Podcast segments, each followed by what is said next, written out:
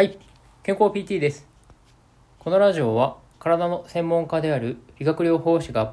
健康に関する情報を発信しているラジオです。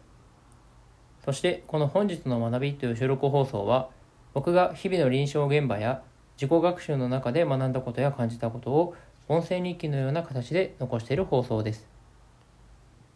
ということで本日は肥満と低栄養の悪循環についてということで話をしていきたいと思っております。皆さんこう肥満とか低栄養っていうのがどういう状態なのかっていうのをご存知でしょうか？まずこの肥満に関してなんですけど肥満の定義としては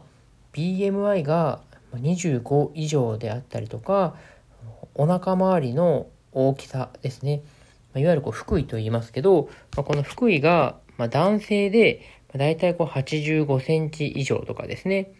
であとはこう女性で腹囲がこう90センチ以上ですね、まあ、こういった方がこういったあのいわゆるこう肥満というところに該当してくるかなというふうに思います。であとはその低栄養の方なんですけど低栄養の方に関しては BMI の数値がだいたい18.5未満とかですね。でこの BMI っていうのがまずねそもそもどういうものなのかっていうとこれがその人の体型をこう表す数値でボディマスインデックスの略で BMI というふうに言います。でこの BMI の求め方なんですけどこれはあの体重割る身長割る身長で求めることができます。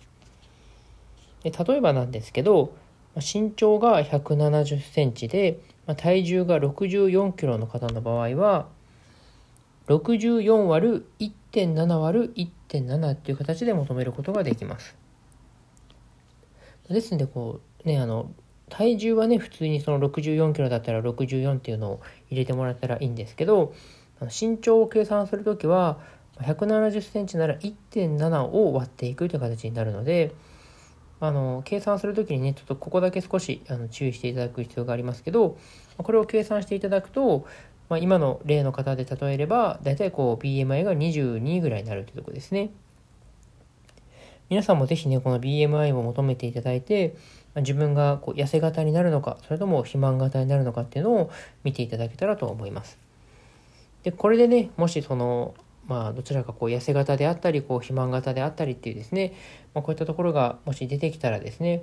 あのそれぞれのこの悪循環がありますよというところを押さえていただく必要があります。でまずこの肥満のタイプですね。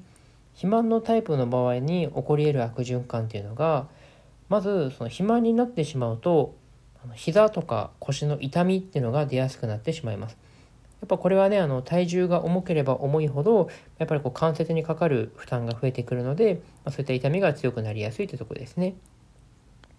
でそういったこう肥満で膝とか腰が痛くなってしまうと、まあ、それがきっかけで活動量が低下してしまうわけなんですよね。やっぱ痛くてこう動けないっていう状態になってしまいます。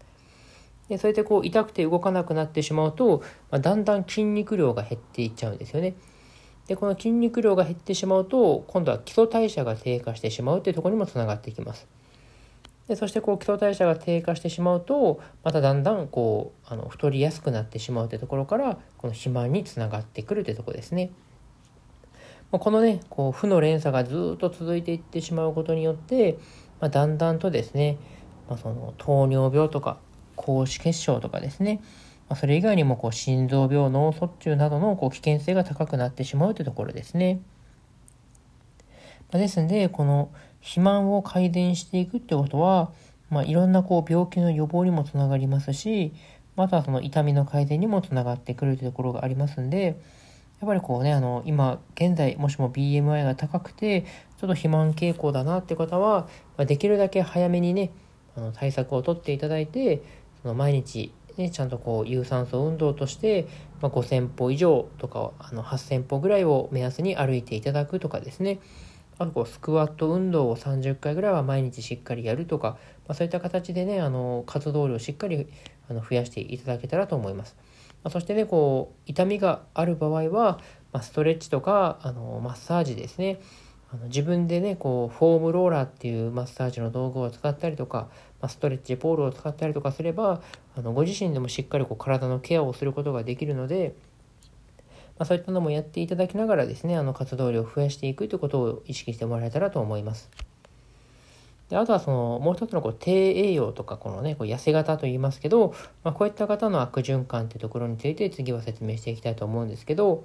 まこういった方はですね、あの、ま、痩せてることによって、こうだんだんこう筋肉量がやっぱ低下していきますよね。で筋肉量が低下してくると、もうご自身のこう、ね、身体機能全体が低下してしまいます。ま、そこからね、こうだんだん身体機能が低下してくると、あの疲れやすい体になってしまいます。で疲れやすい体になってしまうと、その動く量もあの少なくなってしまうので、まあ、だんだん食欲も低下してしまいます。で食欲が低下してしまうとまただんだん痩せていってしまうっていうですね、まあ、これまたねあの肥満とは違うまた別の悪循環っていうのが生じてきてしまうというところがあります。でこういったこう低栄養が続いてしまうと、まあ、筋肉量の低下はもちろんなんですけど、まあ、その骨の密度もあの低くなっちゃうんで、ま骨折しやすくなったりとか転倒しやすくなったりとかそういったことにもつながっていきますしあの免疫力の低下っていうところも、まこういった低栄養状態では起こりやすくなりますんで、やっぱりこう普段からね、こうちゃんとこう栄養をとっていただいて、あのすごい痩せ型の方は、ちゃんとね、あの筋肉をつけていくような、そういったこう栄養摂取をあの心がけていただくということが大事になってくるかと思います。まあ、ちなみにね、この栄養がちゃんと入っていない状態で頑張って筋トレをしても、あの筋肉を分解してエネルギーを作り出してしまうので、ま余計に筋肉が減少してしまうということにもつながるんですよね。まですのであの痩せている方はまず運動をするっていうよりはしっかり食べるってことですね。でしっかり食べた状態で運動をして筋肉をつけるということを意識してもらえたらと思います。まあ、というところがですね、今回そのお伝えしたかったその肥満とその低栄養ですね、ま、これの,、まあそのそれぞれの悪循環がありますよってところで、ま、しっかり対策をとっていただいて、あの健康的な体の状態にですね、ま、この栄養っていうところをしっかりこう抑えた上でですね、やっていただけたらと思います。はい、ということで本日も聴いていただきありがとうございました。